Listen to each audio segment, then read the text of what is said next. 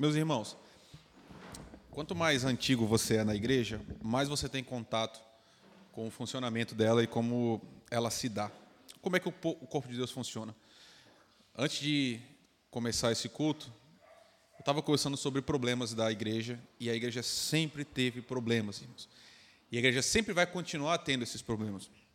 Os irmãos têm alguma noção, mas os problemas da igreja ainda são maiores do que aqueles que você conhece, que você já teve contato. No início desse culto, a gente leu dois versículos que mostram exatamente isso. Eu vou relê-los agora com vocês. Atos capítulo 11, versículo 2. Eu leio. Assim, quando Pedro subiu a Jerusalém, os que eram do partido dos circuncisos o criticavam, dizendo: Você entrou na casa de homens incircuncisos e comeu com eles. A gente tem aqui um apóstolo do Senhor. Pedro entrou na tumba de Jesus. Já para pensar nisso? Pedro não só estava no Monte da Transfiguração, estava também na crucificação, e Pedro entra na tumba de Jesus e vê a tumba vazia. Mas aqui ele está sendo criticado, e duramente criticado. Poucos anos depois, igreja, problemas na igreja. E a grande discussão aqui era porque o evangelho estava chegando aos gentios. Se você conhece bem a Bíblia, você sabe que o povo judeu, por um desvio imenso do seu chamado, começou a entender que as promessas de Deus eram só para eles. E eles começaram a se fechar cada vez mais, e o exílio piorou isso. Quando eles voltam para o exílio, aí sim eles se fecham numa nação só e dizem: as palavras de Deus são só para nós. E agora, quando Jesus morre e ressuscita, essa expansão do evangelho começa a criar um problema dentro da igreja. Cristãos, já eram cristãos, que ainda eram da circuncisão, ou seja, cristãos judeus, estavam falando: Pedro, como é possível você entrar na casa de alguém que não é judeu também? E aqui eles estão se referindo ao episódio de Cornélio, Atos capítulo 9. O problema aqui é, Pedro, como é possível você entrar na casa de gente que não serve o nosso Deus? Tudo bem, a gente entendeu quem é Jesus, a gente conhece Deus, mas gentios, Pedro, e aí Pedro se explica, esse capítulo é um pouco extenso, a gente não vai ler, mas olha o versículo 18 comigo, Atos capítulo 11, versículo 18.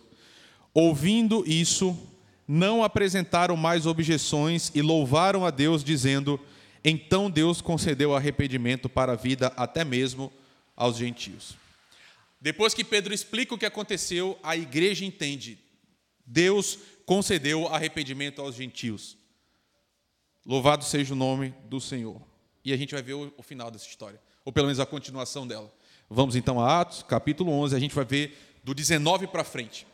É aqui esse, o texto que a gente vai se concentrar é nesse. Atos, capítulo 11, versículo 19, a continuação dessa história.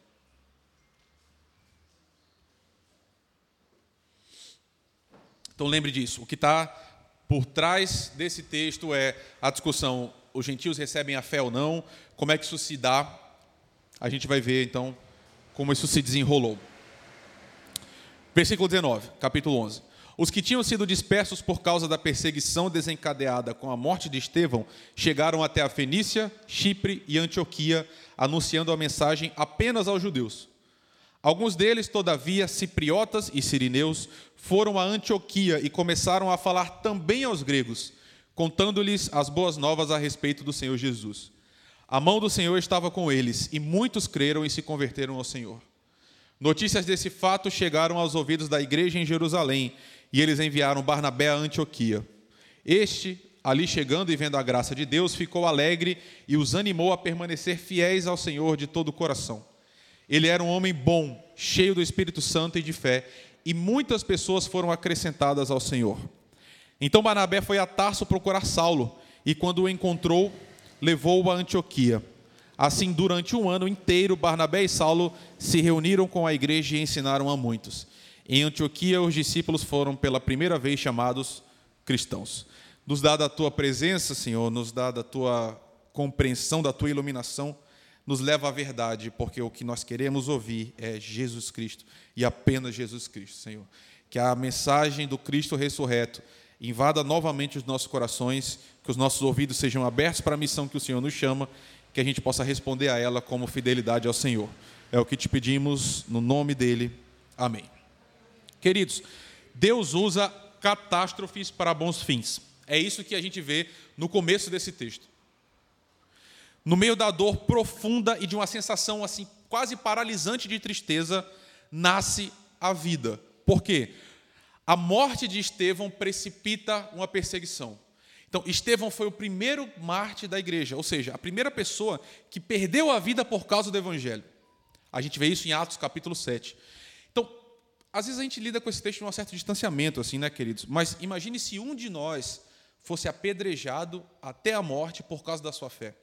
O impacto que isso teria na nossa igreja. Imagina a tristeza que a gente sentiria sabendo que um irmão nosso ou uma irmã nossa perdeu a vida por causa da fé. É isso que acontece. No meio dessa dor, a perseguição espalha a igreja pela região da Ásia Menor. Esse texto começa dessa forma: os discípulos estão dispersos. Pela mão de Deus, eles vão alcançando é, regiões cada vez mais distantes de Jerusalém.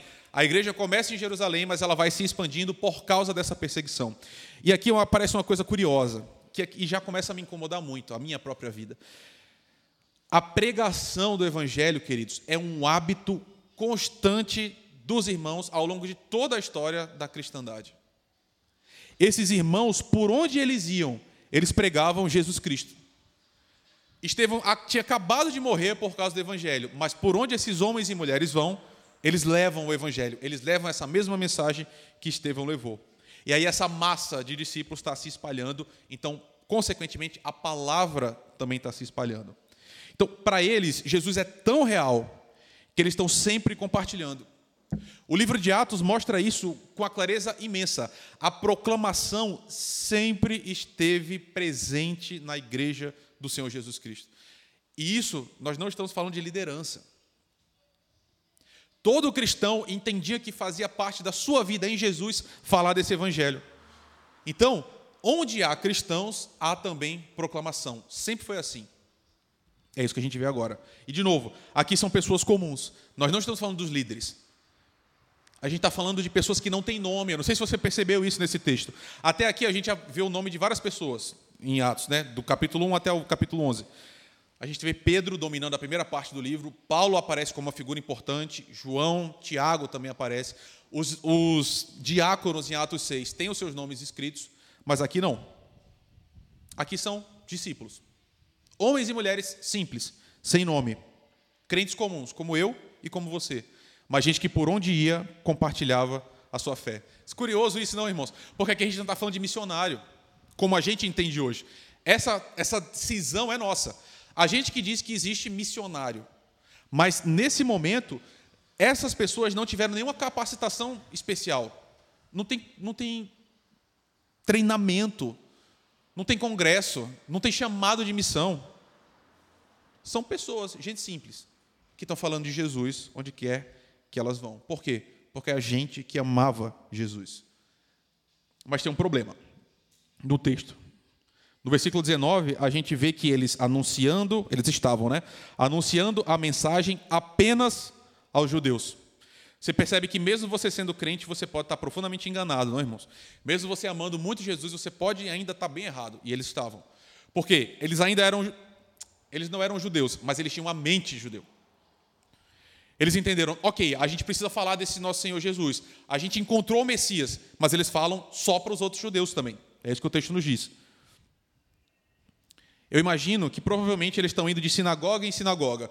Nas cidades que eles chegam, eles se reúnem ao sábado aos sábados com os outros judeus e estão falando: Jesus é o cumprimento da Escritura. Mas só isso. O evangelho ele estava recluso, ele estava fechado apenas aos judeus. E aí você vê que eles ainda tinham Jerusalém na mente, né? Eles ainda estavam pensando como aqueles irmãos do começo do capítulo, que diz assim: Vós bem sabeis que é proibido a um judeu, a um judeu ajuntar-se ou mesmo aproximar-se de alguém de outra raça. Curioso isso, né? Nunca você vai ver na Bíblia essa indicação. Deus nunca disse que o povo não podia comer com quem não era judeu. Mas os judeus tinham interpretado isso e colocado isso na sua vida prática, e ser judeu significava nem comer com outras pessoas. Bem, o que aparece no texto aqui é um segundo grupo de pessoas. Dentro dessa massa de discípulos, versículo 20, alguns entre eles, que eram cipriotas e sirineus, foram a Antioquia e começaram a falar também aos gregos. Ou seja, homens e mulheres que nasceram nessas regiões, eles aprenderam a fé judaica, mas eles não eram de Israel. E eles se convertem. E quando eles retornam agora para suas, uh, essas suas áreas, eles chegam até Antioquia. E essa perseguição dispersa esse grupo para o norte. Eles saem de Jerusalém e vão caminhando 300 quilômetros a norte e chegam até Antioquia. E queridos, aqui eu queria mostrar algo para você, porque eu estava pensando nessa pregação, me veio algo à mente que eu acho que pode ser útil para você. Antioquia era o terceiro maior centro do Império Romano. Roma é, obviamente, primeiro. O segundo é Alexandria, e Antioquia veio como a terceira cidade mais importante de todo o Império. Então, existem estimativas que pelo menos meio milhão. Eu, eu não consigo entender isso. Eu não consigo entender como é que há dois mil anos atrás, meio milhão de pessoas já morava perto uns dos outros. Mas o fato é que essa cidade tinha esse tamanho. Metade de Natal, na verdade, mais da metade de Natal. Né? 500 mil pessoas. E como todo grande centro, ela tem os seus problemas de todo grande centro. Nesse caso específico, Antioquia era conhecida por ser uma cidade profundamente imoral. Muito. Ela servia, inclusive, de símbolo para o pecado. Algumas, alguns documentos recuperados, a gente tem um senador romano que vai discursar na tribuna e ele vai falar sobre como Roma está perdendo a sua moralidade. E aí ele compara Roma com Antioquia. Ele fala: os rios de Antioquia chegaram até Roma e contaminaram a sua água. A cidade era tão conhecida por ser uma cidade perversa, não perversa no sentido de, de causar mal aos outros, mas era pervertida.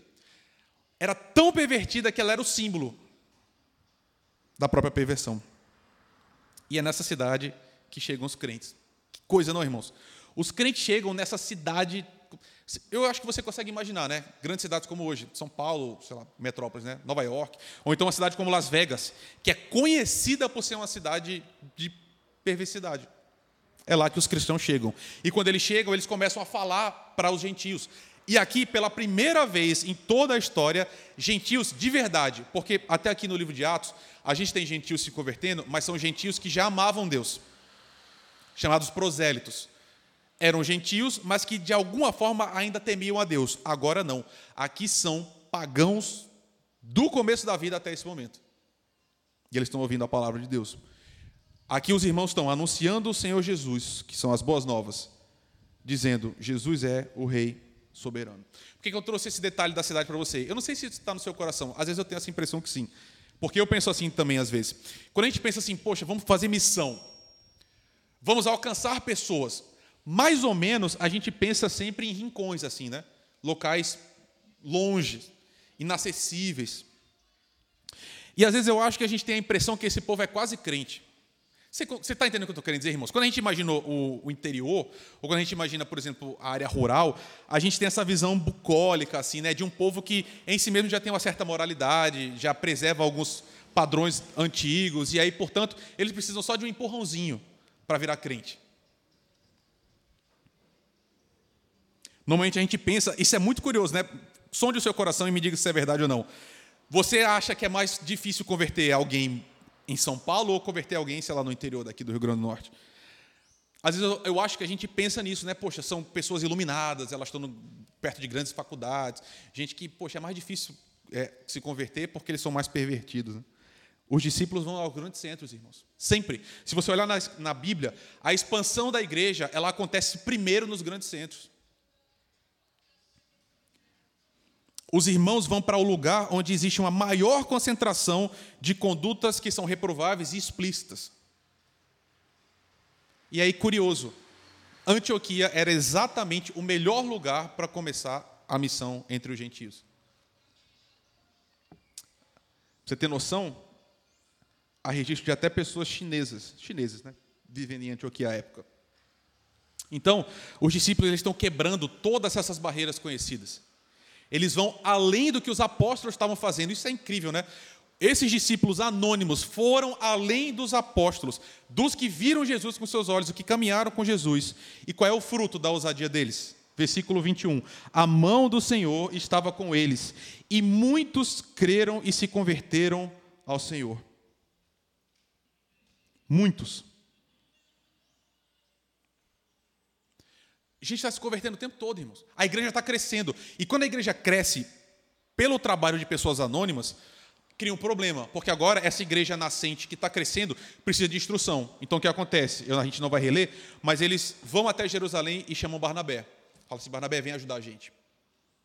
E aí a descrição de Barnabé é a mesma descrição que, João Bat... que Lucas usa para João Batista. Ele diz: a mão do Senhor estava com ele, junto com a igreja. As pessoas estão crescendo, Deus está reunindo esse povo. E aí, é curioso, só um, um passo antes. Essas pessoas não apenas creem, irmãos, isso é fundamental, elas não apenas acreditam em Jesus, mas o texto diz explicitamente, elas se convertem. A palavra conversão, metanoia, elas mudam a mente.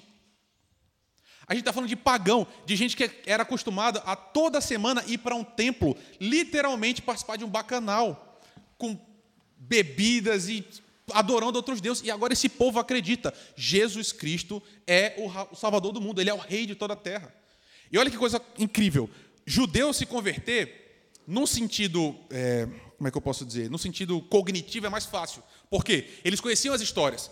É mais fácil você chegar e falar assim: ah, Jesus é o cumprimento, Jesus é filho de Abraão, Jesus é filho de Davi. Esses aqui eles nem conheciam essas histórias. É gente que cresceu completamente alheia à fé judaica, mas que acreditou. Gregos se convertendo. Gente totalmente pagã chegando à fé.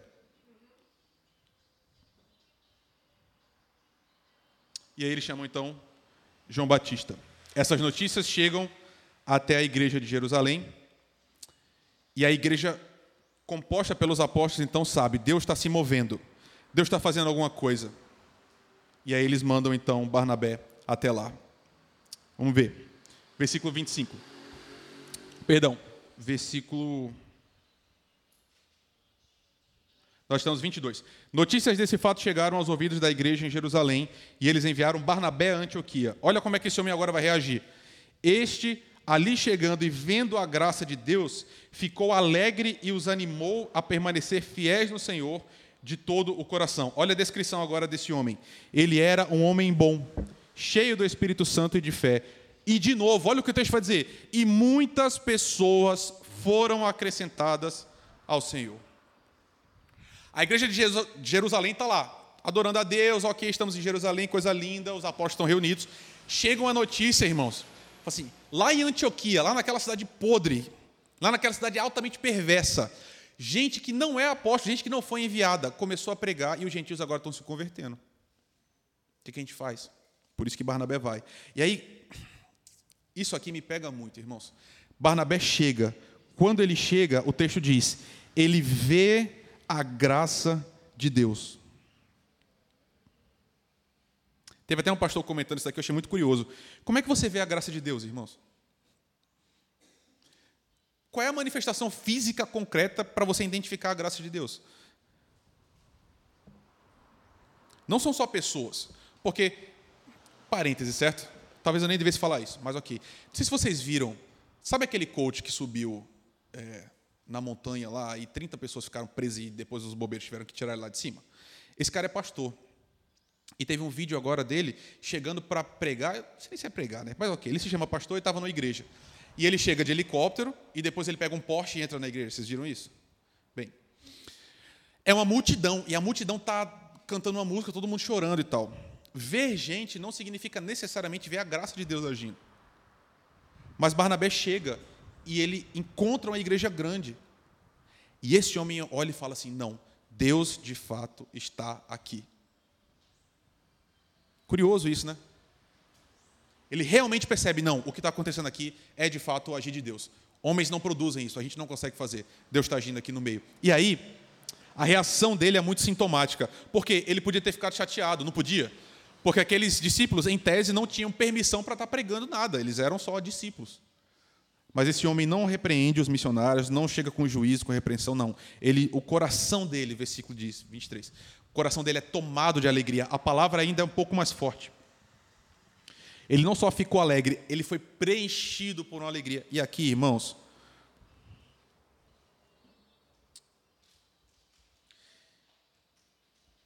isso aqui mexe muito comigo, muito, porque você lembra como a gente ficava feliz quando alguém se convertia? Você lembra disso?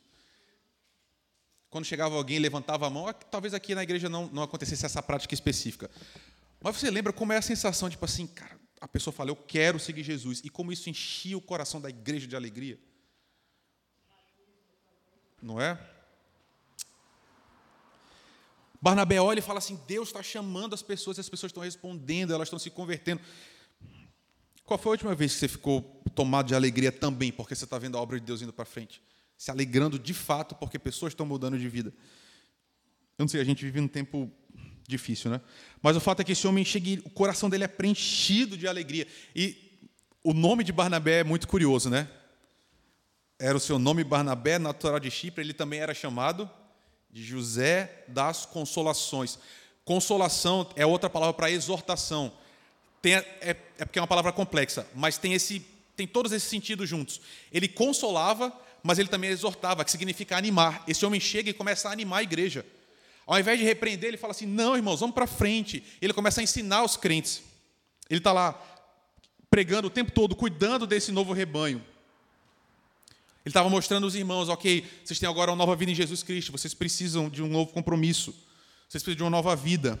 E ele está ensinando. Só que o crescimento é grande demais, irmãos. O texto repete pela segunda vez. Muitas pessoas estão se convertendo. Aí ele chama uma ajuda extra. Ele chama Paulo. E aí Paulo vai à igreja. E agora eles passam um ano juntos, é, ensinando o que o texto chama de uma numerosa multidão. Gente demais. O que eu quero mostrar para você é trabalho de missionários anônimos. Cara, gente simples, crente simples, crente, que está sentado aí do seu lado, e você mesmo, gente simples, crente, que foi falar para um, um grupo de pessoas que os apóstolos nem imaginavam que podia se converter. E agora estão se convertendo e mudando de vida, né, irmãos? Mudando de vida, a gente abandonando a sua vida antiga e agora dizendo: "Não, eu creio em Jesus Cristo e com a vida nova". E aqui, de novo, a, o texto já disse, era a mão de Deus que estava nos A mão de Deus é que faz diferença. Não era, ele, não era a capacidade dos irmãos, não eram as estratégias, não era o time, não era nada. Deus estava começando a mostrar o seu plano cósmico. Finalmente começou a fazer sentido tudo o que ele falou lá em Gênesis capítulo 12. Ele disse: Abraão, em você todas as famílias da terra serão benditas. Agora está aparecendo. Pela primeira vez, a gente precisou esperar essa Bíblia toda até chegar em Atos capítulo 11 para entender, não, Deus não faz acepção de pessoas, qualquer pessoa, qualquer coração sem Jesus Cristo é um campo missionário. Isso aparece aqui. Toda a humanidade é alvo da missão, todo povo, língua, tribo, nação. A cidade de Antioquia é a representação disso. Aquele punhado de gente era a igreja real. Foi a primeira igreja multiétnica e internacional da história da cristandade. Foi a primeira igreja em que gente de diferentes raças, diferentes nações, estavam congregando sobre o mesmo nome, Jesus Cristo. Aqueles que antes eram totalmente separados, agora são um só. Todos eles reunidos sobre o mesmo nome, todo mundo declarando: Jesus Cristo é o Senhor. E como é que a gente sabe disso? O texto termina, um dos versículos mais singelos, né? Versículo 26. A parte final, tá? Assim, durante um ano inteiro, Barnabé e Saulo se reuniram com a igreja e ensinaram a muitos. E agora, em Antioquia, os discípulos foram pela primeira vez chamados cristãos. Meu irmão, minha irmã, o que eu estou dizendo aqui é: tinha gente de todo tipo, tinha gente de toda nação diferente na igreja de Antioquia. Antioquia é tipo São Paulo, vem gente de todo lugar diferente e está lá junto. E pela primeira vez, os lugares que essas pessoas vêm não importam mais. Todas elas agora são chamadas por um nome só: cristão. Todo mundo agora é cristão, só. Não é mais, sei lá, natalense, recifense, não é mais argentino, brasileiro, não é mais nada. Todo mundo é seguidor de Jesus Cristo. Todo mundo agora é cristão. E daqui, olha só, daqui para frente, em Antioquia começou essa história. E nós estamos aqui hoje sendo conhecidos como cristãos. Eu e você somos cristãos. Sabe, irmãos, e aqui é o caminho para o fim. Nós somos os filhos de Antioquia hoje. Nós ainda hoje somos chamados cristãos. Então, primeira coisa, meu irmão, minha irmã, Deus tem um só povo. Eu estou falando isso há muito tempo já. Não existe absolutamente nada que pode nos separar, que pode nos dividir, a não ser heresia real e concreta. Aí sim. Mas enquanto não foi isso, por definição, a gente não pode ser separado. A gente não pode ser dividido, a gente não pode ser fraturado. Nós precisamos permanecer juntos, porque nós somos cristãos. Igreja, a palavra igreja, você já ouviu isso mil vezes, significa eclesia. Quer dizer, não significa, né? A igreja em grego é eclesia, que é assembleia, reunião. A própria definição, a própria palavra que nos denomina significa reunião, todo mundo junto. Ou seja, nós precisamos estar sempre juntos. Vou falar de novo, esse é um ano perigoso para isso. Nós estamos aqui reenfatizando de novo. Não pode existir nenhuma divisão, nós precisamos ser todos cristãos. É por isso que Paulo fala, né? Muito curioso isso. É, às vezes eu acho que a gente tem dificuldade em entender quão revolucionário foi o evangelho. Porque Paulo escreve: a partir de agora não existe mais mulher, nem homem, nem escravo, nem livre, não existe mais nada, existe cristão. Todo mundo é cristão. Claro, né? As pessoas da igreja. Então a gente precisa pensar: tem algo que está separando a gente? Tem algo que está contribuindo para que esse vínculo se perca? Qualquer que seja essa coisa, a gente precisa abandonar. Nós temos que ser cristãos e nada mais. A igreja só vai poder trabalhar para o reino se ela for una, uma só, unidos.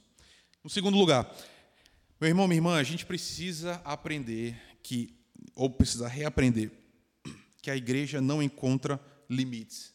E com isso eu quero dizer, não existe um tipo de pessoa no mundo que não possa ser alcançado por Jesus Cristo por algo que esteja nela. Nada. Todas as pessoas precisam ser chamadas a responder à voz de Deus. Por isso Jesus fala: vão por todas as nações e façam discípulos. Esse é o chamado da igreja. Qualquer pessoa, onde tiver uma pessoa, Jesus fala: diga a ela, se arrependa, porque o reino dos céus está próximo. É isso. Qualquer pessoa. E a, o que Jesus ensina para a gente é: está faltando trabalhador, não está faltando fruto. Jesus fala: os campos já estão prontos, o que está faltando é a gente ir para colher. Louco isso, a gente esquece isso, né? E a gente não precisa inventar nada. O que a gente precisa ir é fazer o que Jesus mandou. Faz... E sabe, eu acho que o que fica no nosso coração é que a gente pensa assim: poxa, a gente não tem estratégia, a gente não sabe falar bem, ou sei lá. Como se o mundo hoje também fosse um mundo, poxa, as pessoas hoje não vão ouvir. Meu irmão, minha irmã, quando é que no mundo as pessoas estavam abertas para ouvir o Evangelho? Qual foi a época da história do mundo que as pessoas estavam assim, com o coração aberto para receber Jesus Cristo e querendo nesse sentido? Quando é que não foi difícil? Essa é a pergunta que eu estou fazendo. As pessoas hoje elas não são mais antagônicas a Deus do que elas eram no passado, não, irmãos. E as pessoas respondiam a Jesus Cristo, elas se convertiam. Porque não é, não é você, meu irmão. Não é porque você falou bem ou você falou mal que uma pessoa vai se converter ou não vai. Deus abre. Quando você se converteu, esse é um exercício curioso, né? Quando você se converteu, caso você saiba o momento, né? Porque muitas pessoas não sabem, mas foi porque a pregação foi muito inteligente ou porque alguém falou para você de uma forma assim irrebatível? Quase nunca é. Quase nunca é gente comum que está falando e aquilo vai fazendo um sentido de, sem nem você entender direito como. E quando você vê, você está completamente assim vencido por Jesus Cristo. Gente simples falando. Então, irmãos, de novo, a gente não tem permissão. É, olha essa frase. Nós não temos permissão de não ir atrás de ninguém. Não existe um só grupo no mundo que a gente fala assim, não, esse aí a gente não fala. Ninguém foi longe demais. Ninguém está longe demais. A igreja é um lugar para todos. Todos são alvos do amor de Deus. O capítulo 9 ensina que não existe um ser humano impuro, no sentido de, não, esse aqui está longe demais, Deus não pode salvar. É isso que Pedro aprende. Nós somos chamados para falar a todos, a todos, esperando que Deus fale e abra o coração de todos. E por último, a gente aí encerra. Quem começou esse movimento, irmãos, foram missionários anônimos. Olha que coisa incrível, os seus nomes nunca figuraram na história da igreja. Nunca. Não existe um só livro que diz o nome dessas pessoas que foram a Antioquia. Crentes comuns, normais. Pessoas que, por causa da vida, foram caindo em locais diferentes e pregaram, que estavam simplesmente compartilhando a sua fé com outras pessoas. E sabe, eu e você, a gente está acostumado a grandes coisas, a gente está acostumado a grandes nomes. O que aparece é gente que lota o estádio.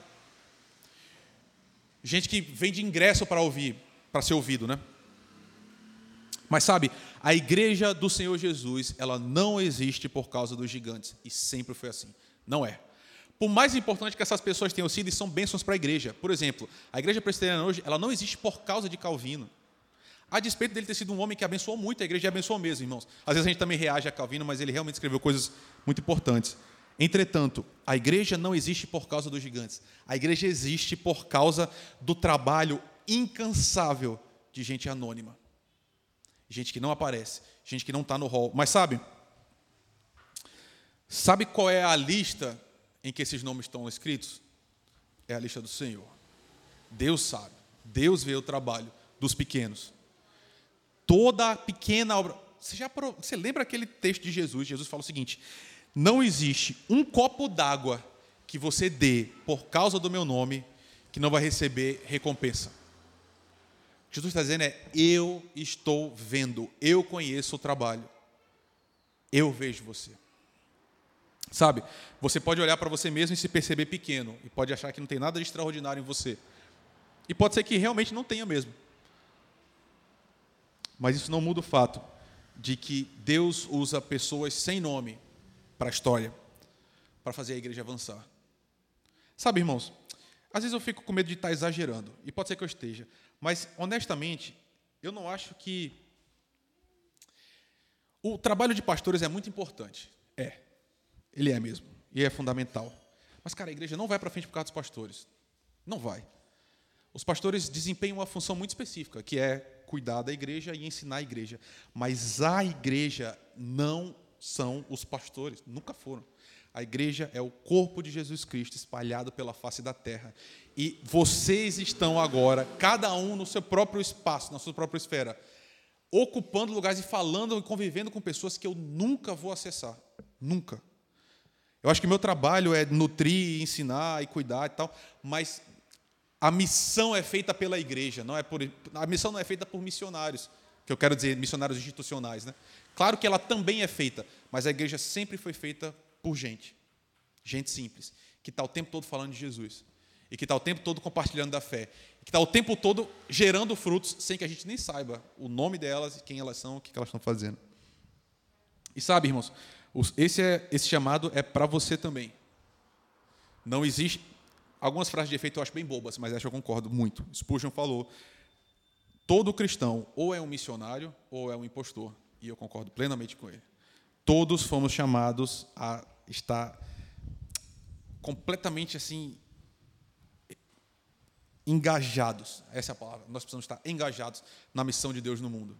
Deus não te salvou para você ficar aqui vindo cantando, chorando, achando a coisa mais linda do mundo, coração cheio, e volta para casa e espera Jesus voltar. Não foi para isso.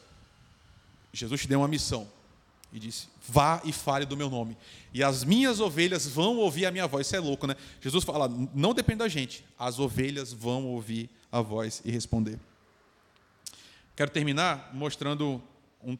Nem precisa abrir, eu vou só ler. Havia na igreja de Antioquia profetas e mestres. Servindo eles ao Senhor e jesuando, disse o Espírito Santo: Separai-me agora Barnabé e Saulo para a obra que eu os tenho chamado. E então, jejuando e orando, impondo as mãos sobre eles, os despediram. Os primeiros missionários, nesse sentido que a gente entende, né? pessoas que vivem só disso. Os primeiros missionários internacionais saíram da igreja de Antioquia. A palavra de Deus começou a chegar em todos os lugares do mundo por causa de Antioquia. Nós estamos aqui hoje por causa desses homens e essas mulheres que falaram do Senhor. Cristãos que por onde iam espalhavam a palavra. Então, meu irmão, minha irmã, se agarre ao Espírito Santo de Deus. Lembre que a missão é de Deus. Deus está em missão.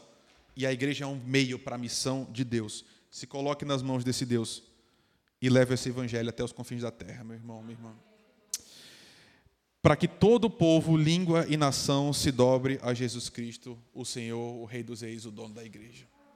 Que Deus use a sua vida, meu irmão minha irmã, para que outras pessoas se dobrem a Jesus Cristo e aceitem Jesus Cristo como você aceitou também. Vamos